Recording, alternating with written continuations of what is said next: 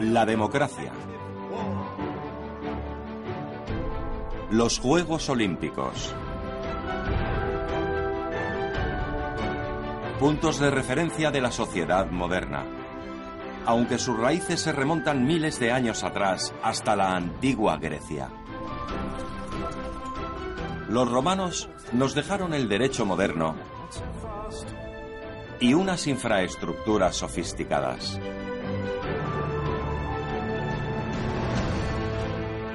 Los vikingos, por su parte, establecieron redes de comercio y descubrieron América mucho antes que Colón.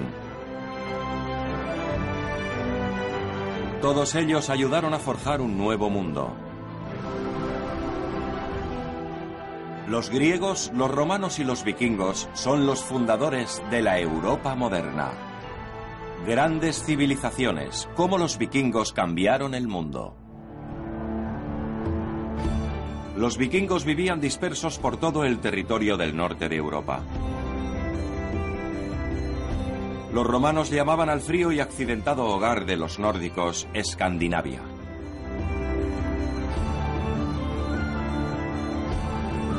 Era una tierra misteriosa y extraña.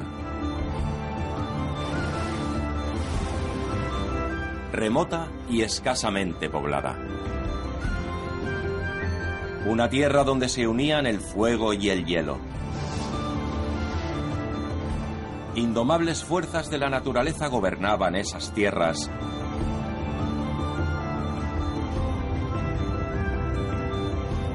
rodeadas por los fríos océanos del norte. Al principio, los vikingos vivían pacíficamente a lo largo de la costa de Escandinavia, en particular en torno a Dinamarca, Noruega y Suecia.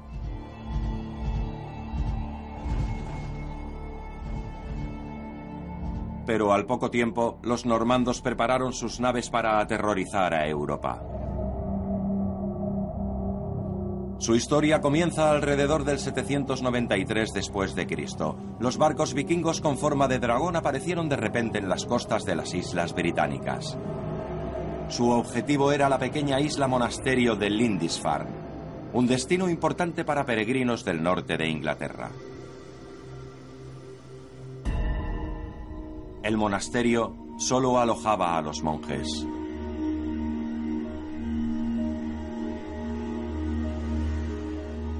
Hombres devotos, ricos y pacíficos.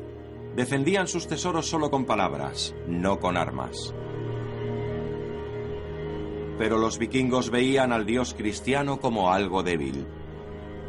Un dios que no creía en la lucha, moría en la cruz y no podía proteger a su pueblo. Era un concepto extraño para los nórdicos.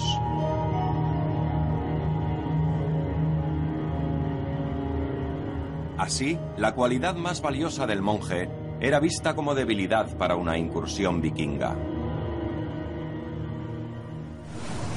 El monasterio se encontraba cerca del mar.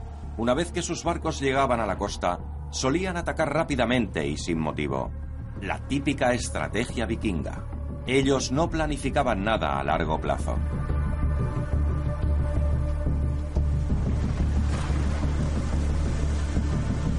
Los guerreros de los barcos eran audaces y aguerridos. La monumental rapiña llevada a cabo en el monasterio no era la primera que hacían.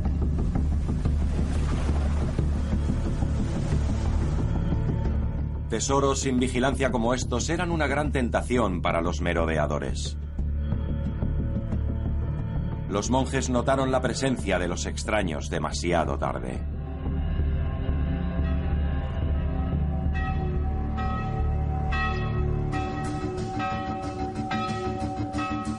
La incursión en el monasterio de Lindisfarne marca la entrada de los vikingos en la historia del mundo.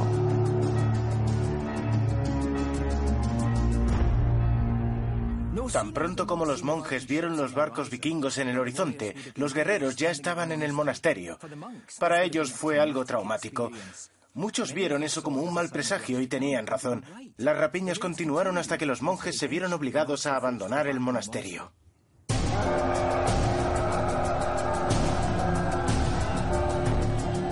Para muchas personas, estos hombres fuertes y altos que no conocían ni el miedo ni la misericordia eran la encarnación del terror. Los vikingos eran conocidos tanto por su brutalidad como por su valentía. Especialmente los Berserks sobrepasaban los límites de la violencia. Ellos eran los guerreros más duros, una especie de tropa de élite. Los clérigos no tenían ninguna oportunidad contra estos atacantes. Todo lo que podían hacer era orar.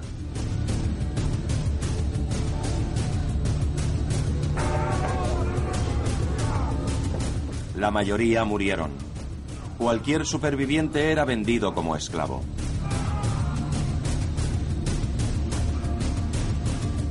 De vuelta a casa, los botines les daban a los guerreros saqueadores poder y honor. Cogían todo lo que cabía en sus barcos y más tarde lo dividían entre ellos.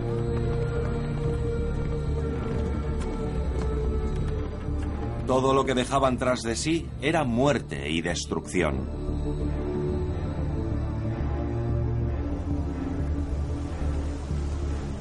El ataque contra el monasterio fue solo el comienzo de un reinado de terror. Los temidos barcos dragones aparecían a menudo por las costas británicas. Durante la Alta Edad Media, la mitad de Europa vivía con el temor de que los vikingos les atacaran. Eran los luchadores más exitosos de su tiempo, a pesar de que sus pertrechos dejaban mucho que desear. Por lo general no usaban camisas de cota de malla y sus armas eran básicas.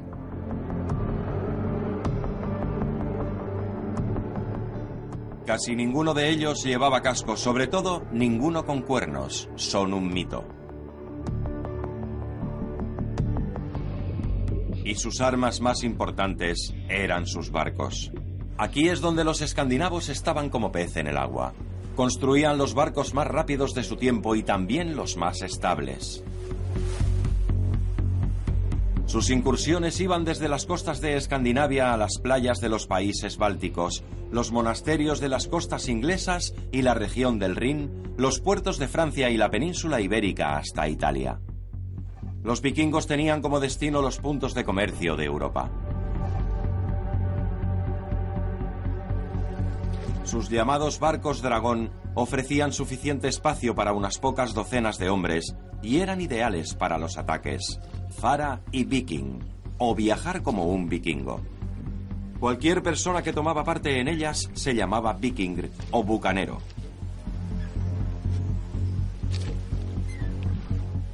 Pero estos brutales ladrones también tenían un lado más pacífico. La mayor parte del tiempo, todos ellos vivían una vida tranquila en su casa trabajando como pescadores, agricultores o artesanos. Sus productos se vendían fácilmente en los mercados, especialmente el cuero y las pieles. Algunos incluso hacían runas, pero la mayoría vivía de la tierra, el mar y los innumerables lagos. Sus herreros eran famosos. En las herrerías era donde se forjaba la mayor parte de su botín, donde las monedas valiosas se convertían en joyas. Las típicas casas vikingas eran pequeñas y sin ventanas. Las grandes casas comunales estaban reservadas para los jefes del clan y sus familias. Al comienzo de la era de los vikingos, los escandinavos no sabían lo que era un estado ni un reino estaban organizados en grandes clanes familiares con un líder, el Yal.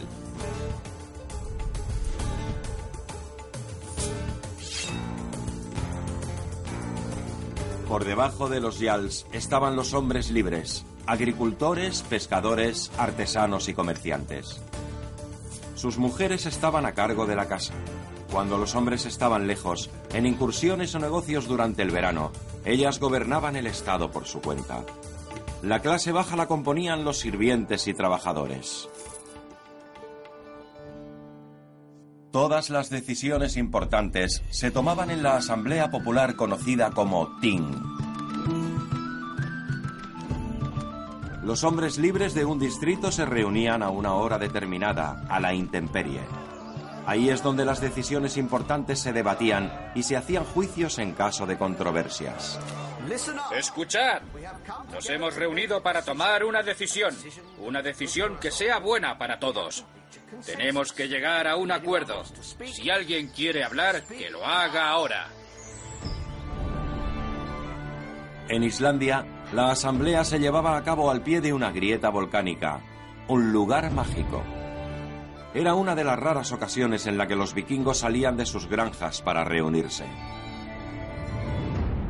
También había unas pocas ciudades, puntos de intercambio comercial como Birka, Kaupang y Hedeby en la actual Schleswig-Holstein. Ahí es donde las conexiones de comercio internacionales comenzaron a desarrollarse en el siglo X. En ese momento, Hedeby tenía cerca de mil habitantes y su puerto era famoso por los barcos que venían desde todos los rincones del mundo.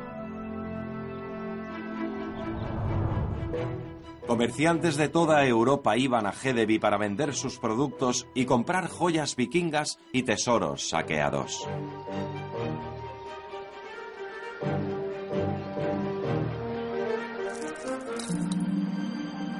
Un comerciante oriental describió Hedeby como la gran ciudad al otro extremo del océano.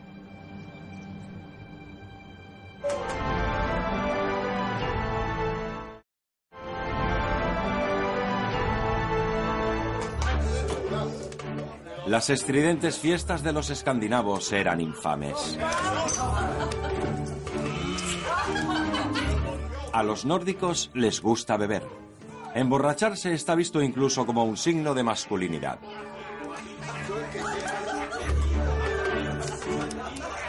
Y ninguna fiesta estaba completa sin un poeta que recitaba canciones de alabanza al anfitrión. Se le conocía como el escaldo. ¿Qué está pasando? ¿Dónde está tu recital? Nuestro invitado se está aburriendo. Una canción para nuestro anfitrión y su huésped viajero.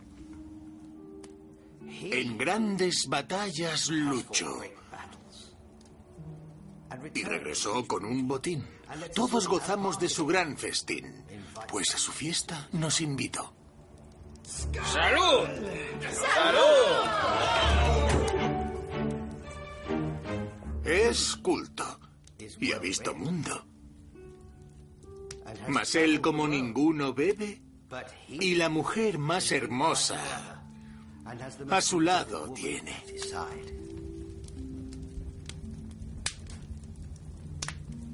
¡Salud! ¡Salud! Los escaldos viajaban por las fincas recitando cuentos y versos de héroes, principalmente alabando a quien era anfitrión en cada ocasión. Durante mucho tiempo, sus historias solo se transmitieron oralmente. En el siglo XII empezaron a transmitirse también por escrito. Emergen las famosas sagas nórdicas y las canciones Edda. Cuentan aventuras de hombres valientes, de borracheras e incursiones, de odiseas y guerras. Aunque también hay sobre dioses vikingos, de hecho, hay muchas de esa clase. La mitología vikinga era rica y colorida.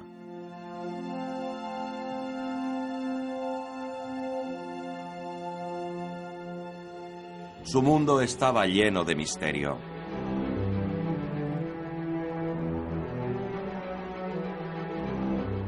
Su entorno era una fuente inagotable de mitos y magia. Un espíritu podría vivir en cada grieta, en cada geyser.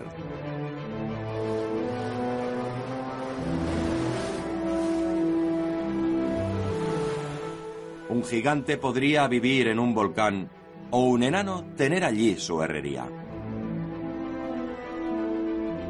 Incluso decían que los gigantes estaban involucrados en la creación de la Tierra.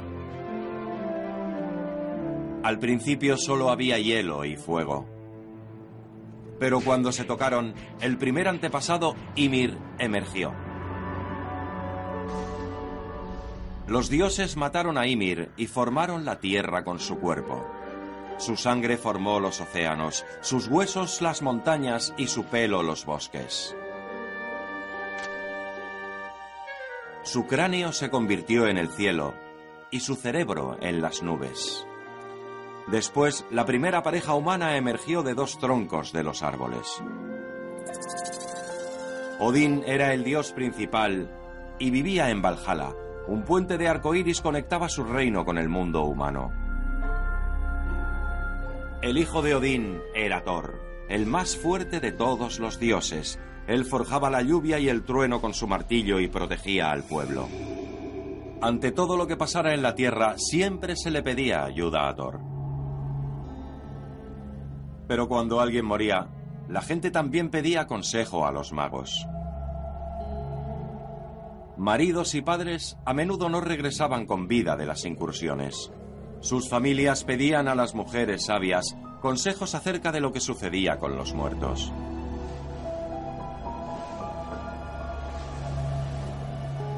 En realidad, nadie sabía lo que pasaba después de la muerte, pero una cosa era cierta, no todo el mundo tenía una vida después de la muerte.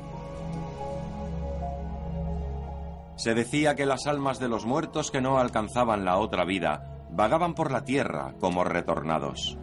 Los vikingos temían eso. Lo trajeron de vuelta. Está muerto. No podemos ver qué hay al otro lado. Deberías alegrarte. Pero puedes hacer algo para que el fantasma de tu padre no te persiga. ¿El qué? Cuando entierres a tu padre, asegúrate de que su cabeza se encuentre entre sus piernas. Solo los más valientes guerreros tenían un sitio en el otro mundo. Cualquiera que se lo pudiera permitir enterraba a sus muertos con estilo.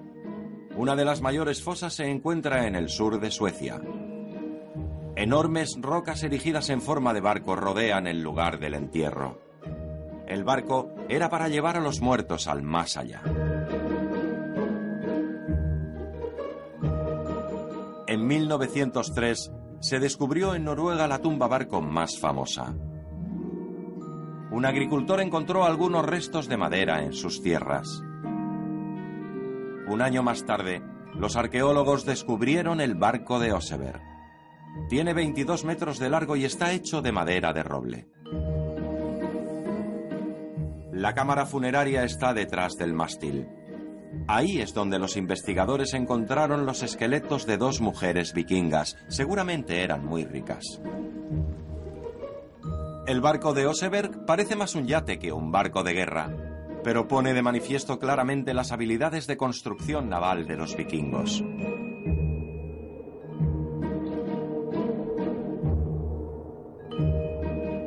Carro decorado y un trineo de madera son parte del ajuar funerario.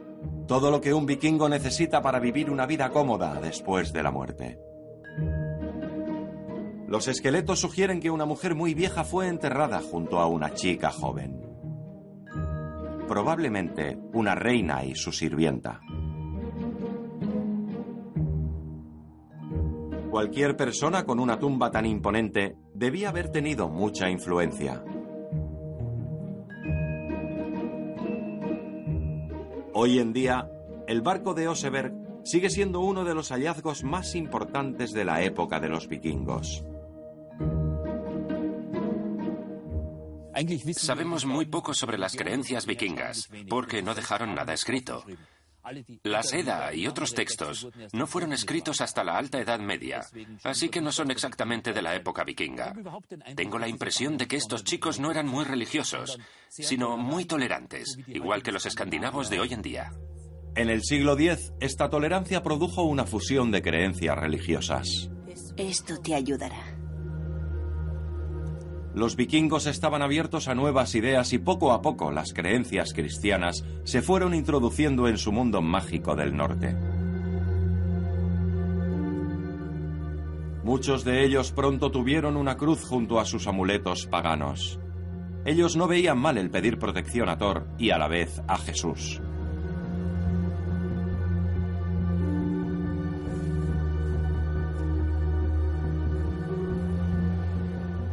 Poco a poco, los misioneros convirtieron más y más vikingos al cristianismo.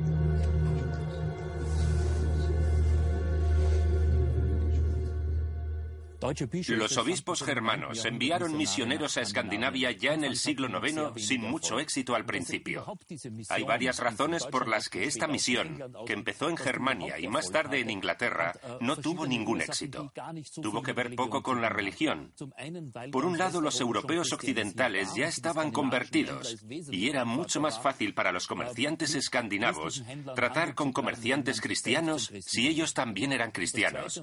Lo más importante, en mi es que el cristianismo ofrece un mejor trato para la vida después de la muerte.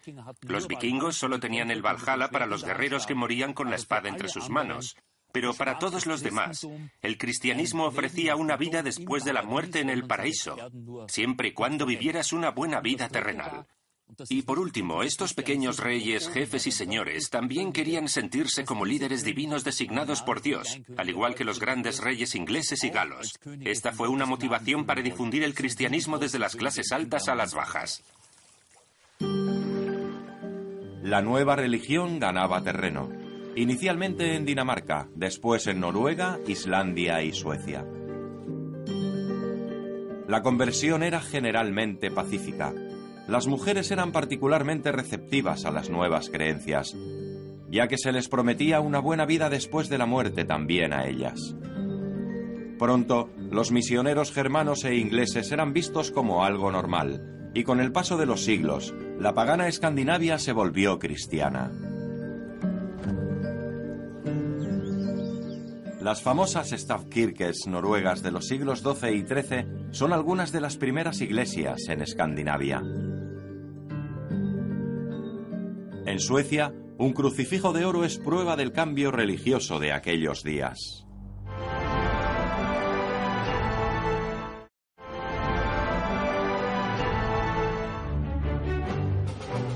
La mitología vikinga original sigue siendo un tesoro para la ópera y el cine, donde clichés como los cascos vikingos con cuernos siguen existiendo. El Señor de los Anillos de Tolkien, por ejemplo, se inspiró en las antiguas sagas nórdicas. Asterix y Obelix conocen a los vikingos aunque tienen un nombre diferente, los normandos. Y los salvajes hombres del norte aún fascinan a los niños en forma de personajes animados en la televisión. Hay mucha ficción en lo que se dice acerca de los escandinavos, pero algo está claro. Los vikingos eran grandes exploradores. Mientras que algunos iban a las rapiñas, otros salían a buscar nuevas tierras. La tierra habitable y fértil en el país era cada vez más escasa. Numerosas familias se propusieron probar suerte más allá del mundo conocido.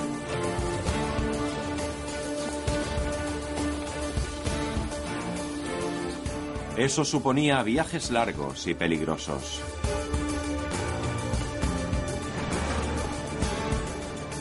Los vikingos gobernaban los mares como ningún otro.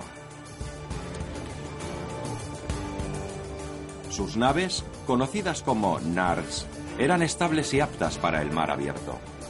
Los transportaban de manera segura a través de océanos y tormentas. En el siglo IX, algunos vikingos abandonaron la costa noruega y se dirigieron hacia el noroeste, más allá de las islas Feroe, y descubrieron Islandia.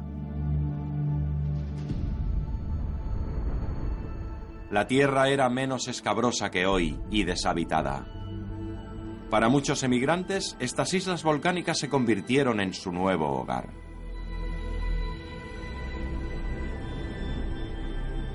Un hallazgo espectacular ha mostrado cómo los vikingos lograron viajar más de mil kilómetros hasta llegar a estas aisladas islas. En la década de 1960 se encontraron restos de varios barcos vikingos. Hoy en día se exhiben en el Museo Naval Danés de Roskilde. Los restos tienen más de mil años y nos dan una idea de las ingeniosas capacidades de construcción naval de los vikingos. Se descubrieron dos tipos diferentes de barcos. El barco de transporte estable o NOR y el estrecho y rápido barco dragón usado en los asaltos. Hace unos años, un equipo del museo reconstruyó uno de los Nords y lo sacó al mar. El objetivo era averiguar cómo se comportan los barcos en el mar. Navegando en ellos, podemos conocer la forma en que realmente funcionaban estos barcos, cosa que no podemos saber solo examinando los propios restos. Y simplemente por reconstruir y volver a construir, intentándolo una y otra vez, podemos saber qué es lo que realmente hacen. Cada verano, el Sea Stallion se saca al mar. La tripulación vive a bordo durante varias semanas para llevar a cabo sus experimentos. Realizan todo tipo de maniobras y se sorprenden de lo rápido y calmado que se desliza el barco en el agua, incluso cuando hay poco viento.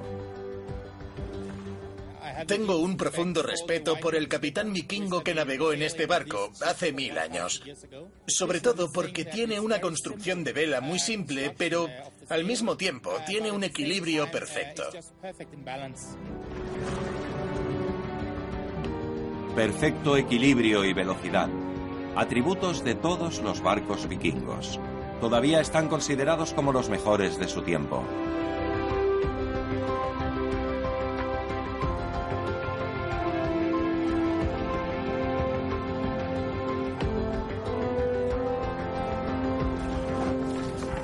Durante la fase de construcción, los vikingos no usaban planchas.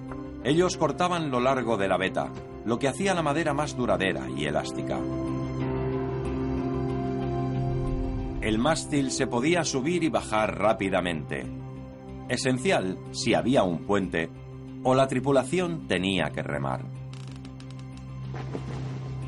Las velas eran ajustables para que pudieran virar contra el viento y los barcos tenían un calado muy poco profundo.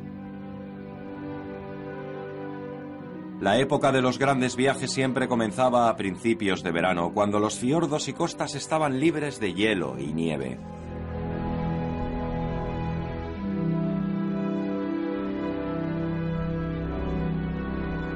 Uno de sus históricos viajes comenzó en Islandia, liderado por el vikingo más infame en la isla, Erik el Rojo.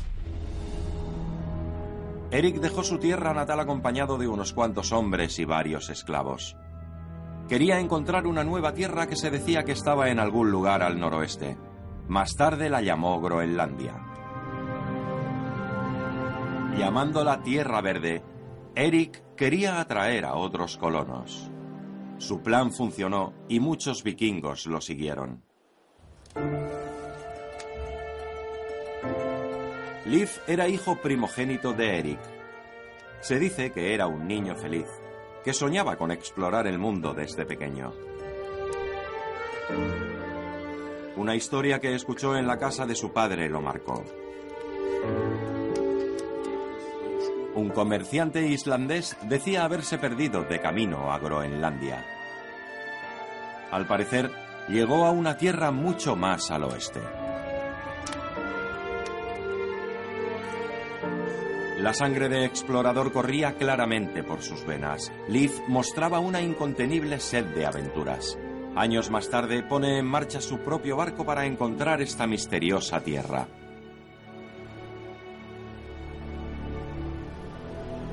Su navegación seguía las viejas reglas. El sol y las estrellas, así como la experiencia, guiaban su camino. A pesar de la amenaza de tormentas y olas enormes, el equipo de Leaf entró en un terreno desconocido.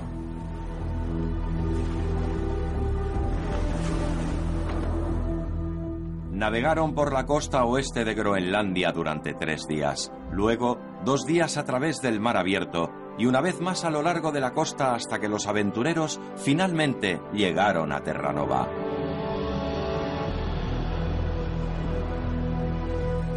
En el año 1001, Leif Erikson y sus hombres pusieron pie en el nuevo territorio.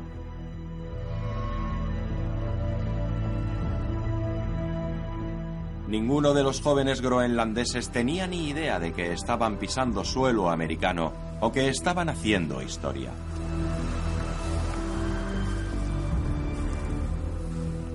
Para los recién llegados, lo que veían parecía el paraíso.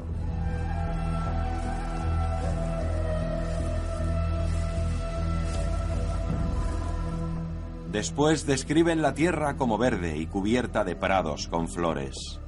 Lo llaman Vinlandia.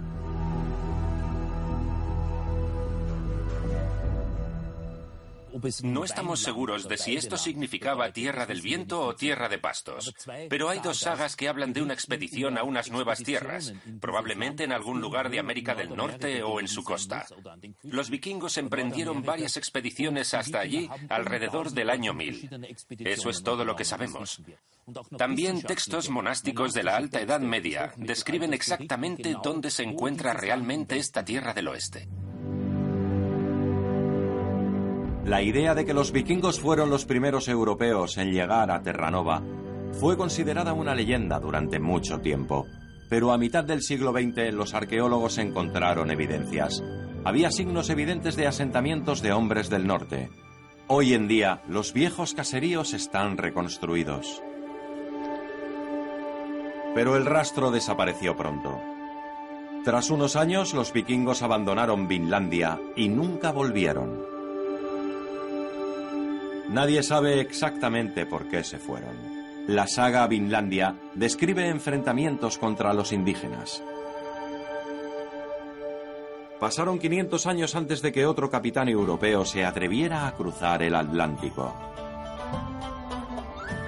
En 1492, Cristóbal Colón descubrió el Nuevo Mundo al servicio de un rey español. Él y su comitiva pusieron el pie en suelo americano más de mil kilómetros al sur de la expedición de Leif Erikson. Los primeros colonos europeos que siguieron a Colón se quedaron, a diferencia de los vikingos. Cientos de miles de esclavos fueron secuestrados en África y traídos aquí para ir a trabajar en las nuevas plantaciones. Así nació el Nuevo Mundo. Pero el verdadero descubridor de América fue un vikingo llamado Leif Erikson.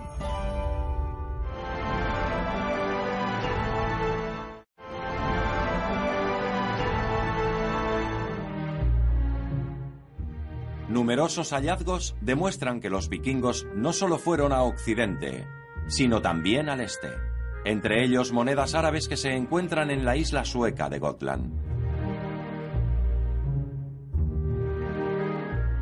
Los arqueólogos también encontraron varios miles de estas monedas extranjeras en el puerto de los puestos comerciales de Hedeby y Birka.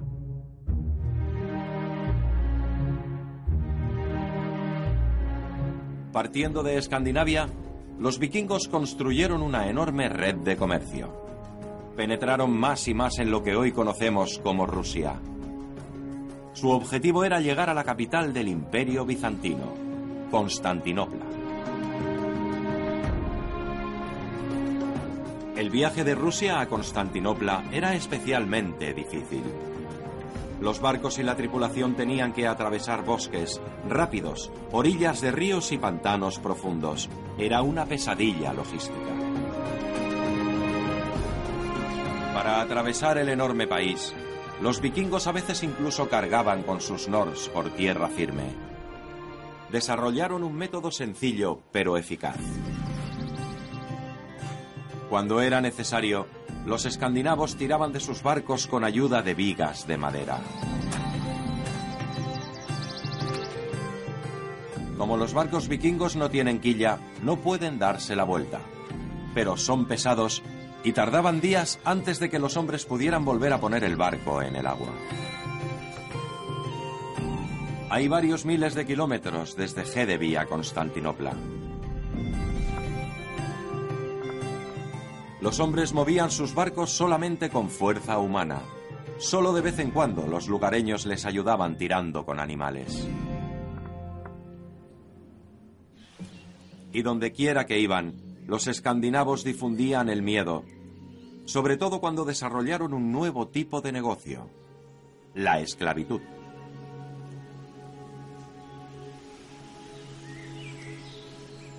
En los bosques de Rusia no había ni monasterios ricos ni ciudades que podrían haber sido dignas de saqueos. Y además, los esclavos valían mucho más que el cuero y las pieles de animales. Ni siquiera los niños estaban a salvo de los escandinavos. Los lugareños se reunían con los comerciantes que viajan sin sospechar nada. Eso los hacía presas fáciles.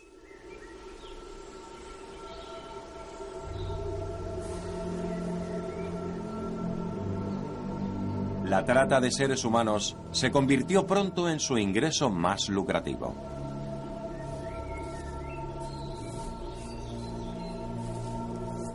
Los vikingos cazaban escrupulosamente a la gente para venderlos como esclavos en los mercados de Constantinopla.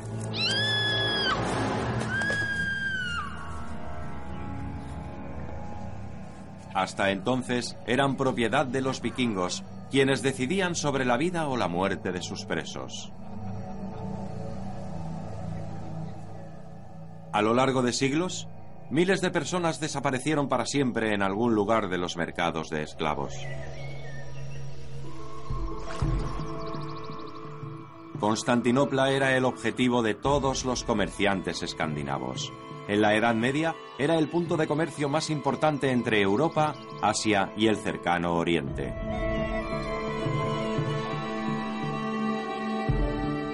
Cuando llegaron al Mar Negro después de su duro viaje por el desierto de Rusia, ya casi habían llegado.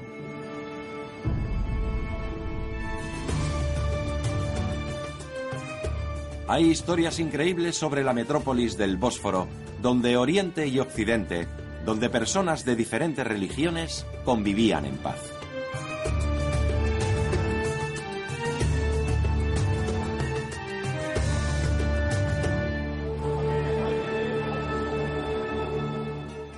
En el corazón de la ciudad estaba el bazar. Olores extraños de especias exóticas, jabones y perfumes llenaban el aire. Los puestos estaban cargados de mercancías procedentes de tierras lejanas, las calles llenas de una colorida mezcla de idiomas.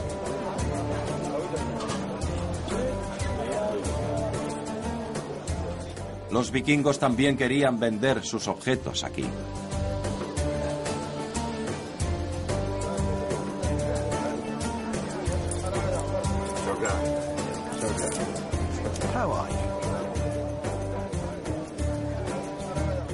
Sus esclavos y sus pieles eran especialmente buscados. Los vikingos los cambiaban por especias, seda y joyas, o les pagaban en monedas de plata. El regateo era importante. Pero se tenía que aprender a regatear. Los negocios en Constantinopla podían ser difíciles. Tenemos una piel de oso, 380 armiños, 50 sables y estos dos esclavos. ¿Qué nos da por esto?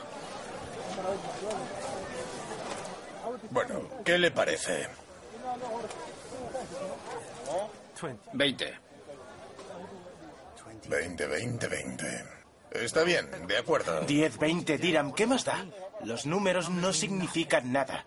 Él debe poner las monedas en la balanza para que podamos ver la cantidad de plata que obtenemos. Eh, tú, pésalo. Aquí pagan con monedas, no al peso. Dejaron su marca en sus constantes viajes de negocios a través de Europa del Este. A lo largo de los siglos, los vikingos suecos encontraron y conquistaron ciudades de la Rusia actual en varias ocasiones. Se trataba casi siempre de importantes puntos de comercio, tales como Staraya Ladoga, Novgorod y Kiev. Los conquistadores del norte eran conocidos como Rus. También es el nombre del primer estado ruso, fundado en el siglo IX por una comunidad de personas que también incluía a los vikingos. Pero Rusia no era el único estado con raíces vikingas. En el siglo X, los vikingos atacaron la desembocadura del Sena con tanta frecuencia que acabaron por dejarles el territorio. Conocidos como normandos, pronto ganaron influencia política.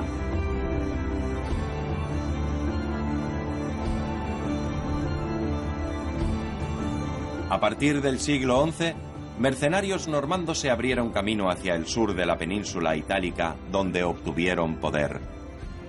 Después de la conquista de Sicilia, asignan Palermo como su capital. En Apulia, erigieron numerosos edificios de estilo normando. E incluso el rey de origen alemán Federico II Hohenstaufen, que construyó el Castel del Monte, tiene sangre vikinga. En 1066, Guillermo el Conquistador derrotó a Inglaterra y fue coronado nuevo rey. Él también era descendiente de vikingos.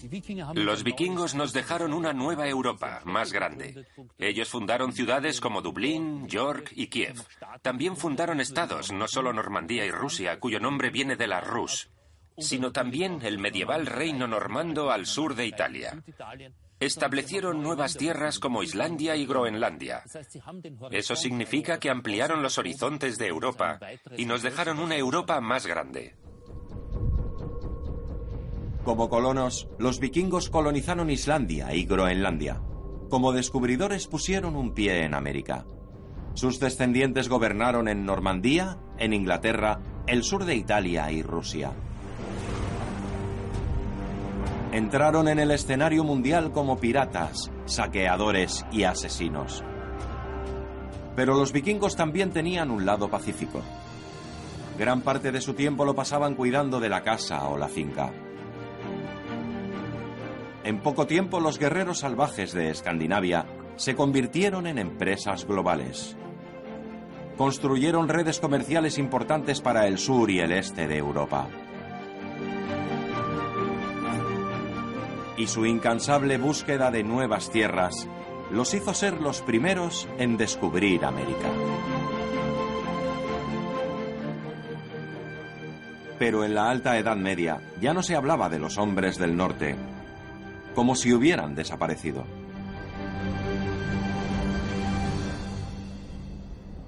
Los vikingos hicieron una entrada muy repentina y dramática en los registros históricos, pero al final parece que se desvanecen. Su expansión en el extranjero les obligó a adaptarse para encajar con las otras culturas que encontraron hasta que, finalmente, dejaron de ser los escandinavos paganos para convertirse en medievales. En torno al año 1000 establecen tres grandes reinos, Dinamarca, Noruega y más tarde Suecia, los cuales todavía existen en la actualidad a la par que Gran Bretaña y Francia. Los vikingos no desaparecieron, se fundieron en la historia mundial. La herencia vikinga fueron las metrópolis y los estados que una vez fundaron y conquistaron. Su historia es al mismo tiempo la historia de los hombres salvajes del norte. Donde quiera que se asentaran se mezclaban con los lugareños. Solo existieron como vikingos alrededor de 200 años. Desde la Edad Media vivieron como daneses, noruegos y suecos hasta hoy pero sus cuentos y sagas increíbles se han quedado con nosotros. Historias de guerreros, comerciantes y descubridores que sembraron el miedo en gran parte de Europa.